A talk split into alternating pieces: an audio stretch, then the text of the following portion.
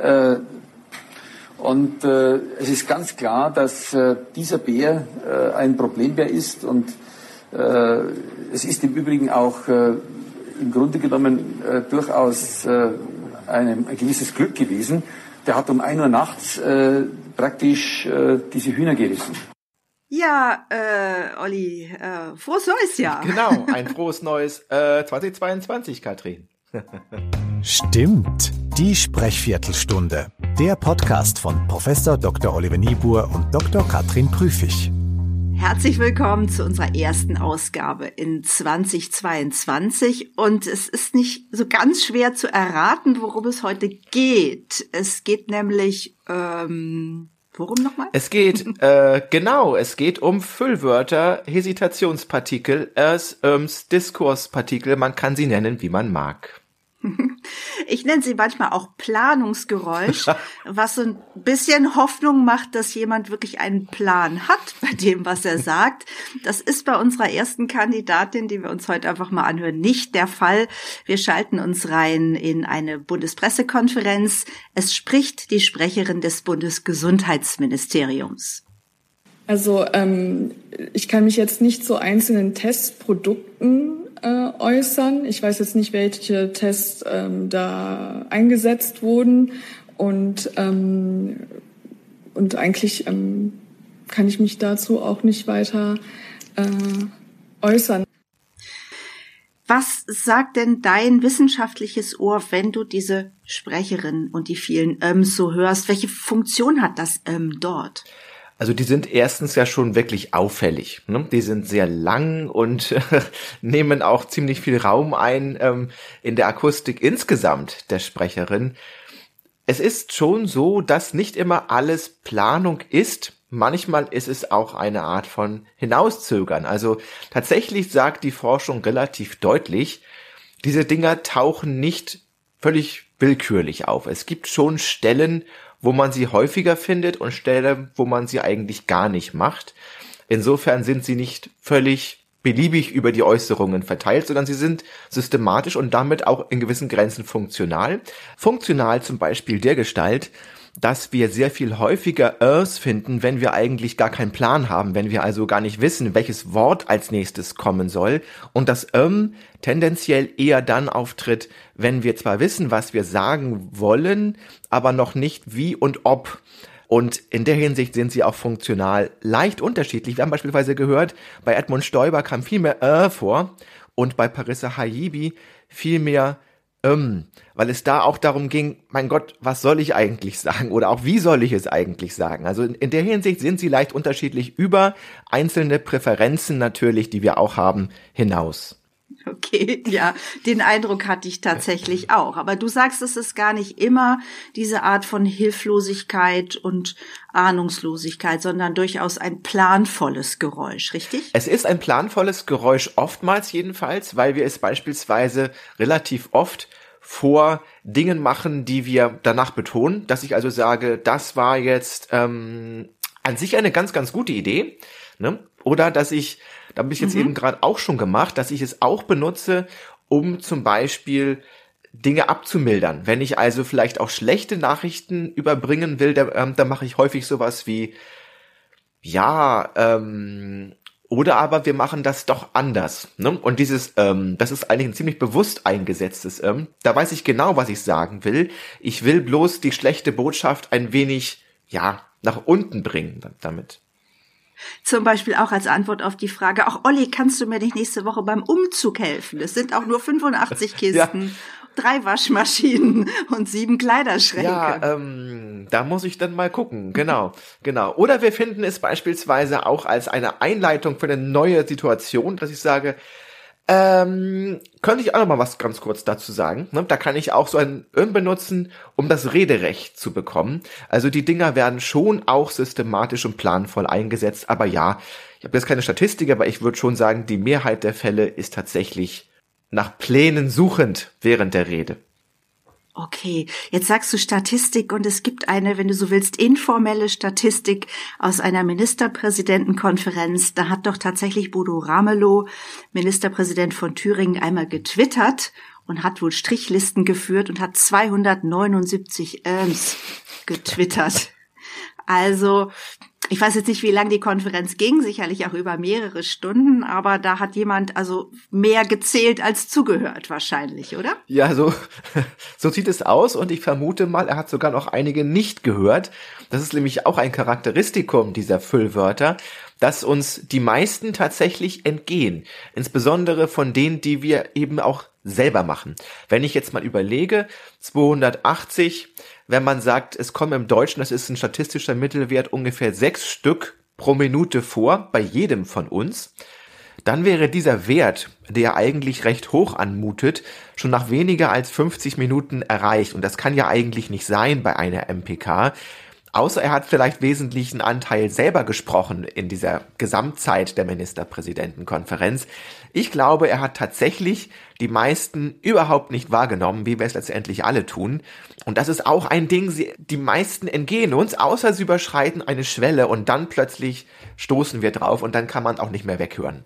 Sagen wir mal, so eine Ministerpräsidentenkonferenz dauert in etwa vier Stunden also 240 Minuten und dann ziehen wir mal großzügigerweise 30 Prozent ab, in denen jetzt überhaupt nicht gesprochen wird, dann haben wir so knappe 160, 170 Minuten.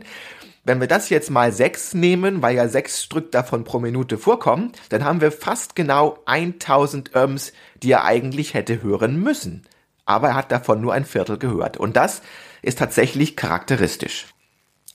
Okay, also der Wissenschaftler bei der Arbeit. Dann lasst uns, wir haben ja vor, jetzt einmal zu gucken, es gibt ja Varianten von Ös und Ös und Öms, da mal reinzuhören und auch die Guten von den Bösen ein bisschen zu trennen.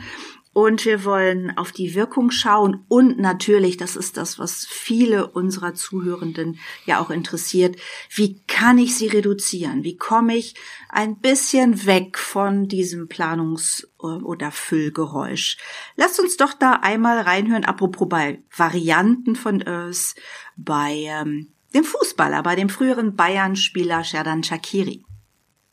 Ja, das ist, das ist ja völlig normal, wenn, wenn, äh, wenn, wenn ein Trainer sieht, dass, äh, wenn jemand nicht etwas richtig macht oder so, dass er, dass er, dass er sauer wird. Und, und von dem her ist das ja völlig normal. Wir sind ganz am Anfang und äh, äh, wenn etwas nicht klappt, dann ist es normal, dass man äh, vielleicht ein, zwei Mal sauer wird und, und äh, wir müssen das natürlich so schnell wie möglich lernen, was der Trainer möchte. Und äh, da haben wir nicht so viel Zeit dafür, um, um das äh, umzusetzen. 2013 war das beim Saisonauftakt. Ähm, ich habe dazu auch ein Bild, da kann ich ja gleich noch was zu sagen. Sag du erstmal, was du gehört hast. Viele und vor allen Dingen stark ausgedehnte Irms. Ähm, so lang finden wir sie wirklich selten. Das muss man schon sagen. Und man muss auch sagen, dass, ich habe vorhin gerade gesagt, die meisten entgehen uns, auch die, die wir eben selber machen. Wenn sie aber zu lang sind oder wenn sie zu laut sind, dann würden wir sie sogar noch überschätzen. Also dann sozusagen strafen wir den Sprecher oder auch die Sprecherin dadurch ab, dass wir ihnen noch wesentlich mehr Öms unterstellen, als sie tatsächlich gemacht haben. Wir hören gleich noch bei einem zweiten Fußballer rein, der ganz anders ömmt. Äh, bei Shakiri kann ich von der Bildebene sagen, er guckt auch gar nicht richtig sein Gegenüber, seinen Gesprächspartner an. Er, der Blick wandert so etwas ziellos hin und her. Und das ist ja auch das, was wir inhaltlich hören. Es ist ein zielloses Vorangehen. Er hat inhaltlich wirklich keinen Plan ist nicht fokussiert. Und dann kommt noch was dazu, was das auch körpersprachlich nochmal unterstreicht, so ein Achselzucken. So ein, ach, was weiß ich denn? Ach, was willst du denn von mir? Ja, ich zuck jetzt mal hier mit den Achseln. Also, ne, am liebsten lass mich doch in Ruhe. Also das ist das, was auf, zu diesem äh, Ton, O-Ton auf der bildlichen Ebene passiert. Mhm. Variante, zweite Variante von äh, da gehen wir zurück zum Miroslav Klose. Unsere Mannschaft ähm, gewinnt, das ist, das ist ganz normal, aber du hast es eben angesprochen, natürlich ist es äh, äh, ähm, nicht ein Spiel wie jedes andere für mich, aber, äh, äh, ähm, äh aber äh, ähm, schon richtig, dass äh, und äh, das, äh, ist äh, und äh, Miroslav Klose, auch unfokussiert. Was sagst du? Ja, ganz besonders. Ich habe noch nie so ein Dreifach äh, äh, ähm, gehört, also noch nicht in dieser Häufigkeit. Man findet es ab und zu bei starker Aufregung der Sprecher, dass sie ein ähm machen oder so. Ne? Lass uns über Wirkungen sprechen, bevor wir zur Heilung kommen, wenn man so will. Also die Forschung sagt ja schon, in gewissem Maße dürfen es die ähm, sein. Und wir haben Beispiele eben gehabt, wo du sagst, es macht es weicher, es macht es sozusagen etwas diplomatischer, die Antwort. Wie wirkt es, wenn es dann doch so inflationär, so viel zu viel ist? Naja, ich habe vorhin, glaube ich, eine Zahl genannt. Sechs Stück pro Minute ist ein guter Wert, den wir eigentlich auch alle machen und der uns vor allen Dingen anzeigt, wir sind authentisch, wir sind spontan, wir haben unsere Rede nicht vorbereitet, nicht auswendig gelernt, sind entsprechend auch nicht übervorbereitet manipulativ unterwegs. Das ist nämlich der Eindruck, der oft entsteht, wenn wir sowas gar nicht machen. Ne? Also wenn wir weder eine gezögerte Pause noch eine in irgendeiner Art und Weise stille Planungspause verwenden. Alles andere, und das wird so ab über zehn Stück pro Minute, wird es irgendwann toxisch, dann geht es ganz stark ähm, auf die Kompetenz des Sprechers, auf die Glaubwürdigkeit, ähm, sagen wir mal auf die Handlungsbereitschaft des Sprechers auch. Also das wird alles stark negativ beeinflusst. Okay.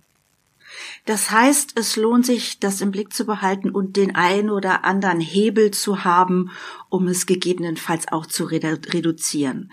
Da kann ich nur sagen, es gibt Hoffnung. ja, wir haben zum einen, habe ich auch von Edmund Stoiber beispielsweise sein Abschlussstatement im TV-Duell mit Gerhard Schröder gefunden. Das war komplett ohne Öms, sehr klar, sehr gut geplant und für seine Verhältnisse auch absolut auf den Punkt. Also es geht. Ein und dieselbe Person kann so mit es oder eben ohne es. Mhm. Und vielleicht ähm, lasst uns da mal das gemeinsam anschauen. Was sind denn deine Tipps im Anti-Ör-Training? Im Anti-Ör-Training wäre vor allen Dingen Ersetzung der Irms durch stille Pausen gar nicht schlecht, wenn man die nicht zu lange ausdehnt. Das heißt, man muss im Grunde genommen lernen, sich ein wenig zu zügeln. Und wir hatten schon mal eine, ähm, eine Folge, weißt du noch, Katrin, da ging es um Pausen und darum, dass man eben Pausen mhm. auch lang genug machen sollte und sie nicht bis ins Unendliche verkürzt, weil man eben aufgeregt ist. Und ich glaube, das wäre mein allererster Ratschlag, zu versuchen, sich erst einmal Zeit zu nehmen, um überhaupt zu planen.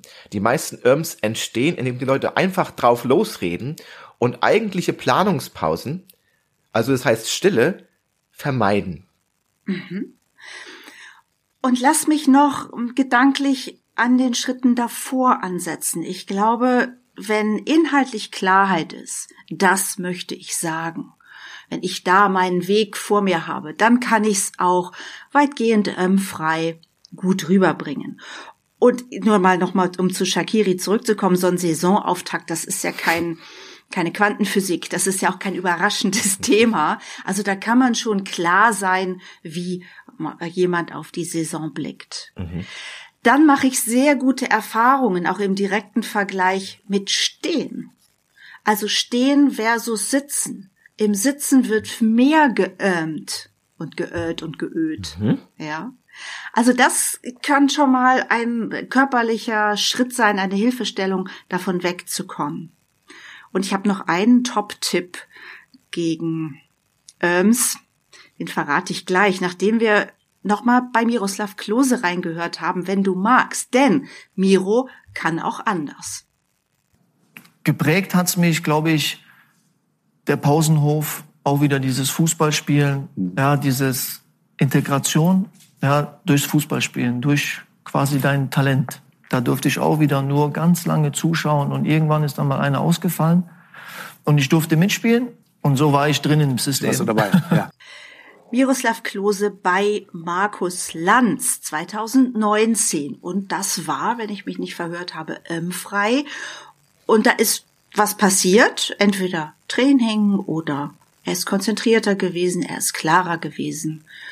Das wissen wir nicht. Aber es geht, es gibt die Entwicklung, da ist Raum für Verbesserung, oder? Auf jeden Fall, auf jeden Fall. Also ich glaube, unsere Grundbotschaft muss sein, man braucht sie gar nicht zu 100 Prozent zu vermeiden. Also das kann eher wieder negativ auf einen zurückfallen. Aber man sollte auch, wenn man schon merkt, man macht mehr davon als sechs Stück pro Minute, man kann sich gerne mal aufnehmen und es mal durchzählen, dann wäre unser Ratschlag ein bisschen daran arbeiten, kann einen charismatischeren Sprecher aus einem machen, ja.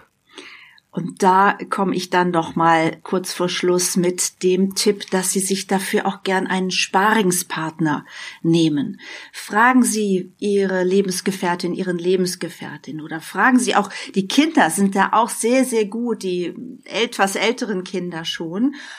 Und dann beziehen Sie sie ein und sagen, hör zu, immer wenn ich ein M mache, mach ein Störgeräusch. Achtung! Sowas.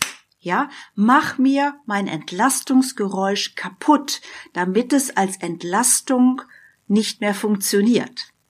Und mit so einem Sparingspartner, mit so einem Training, fünf Minuten am Tag, eine Zeit lang, bin ich sicher, gibt's auch noch gute Erfolge.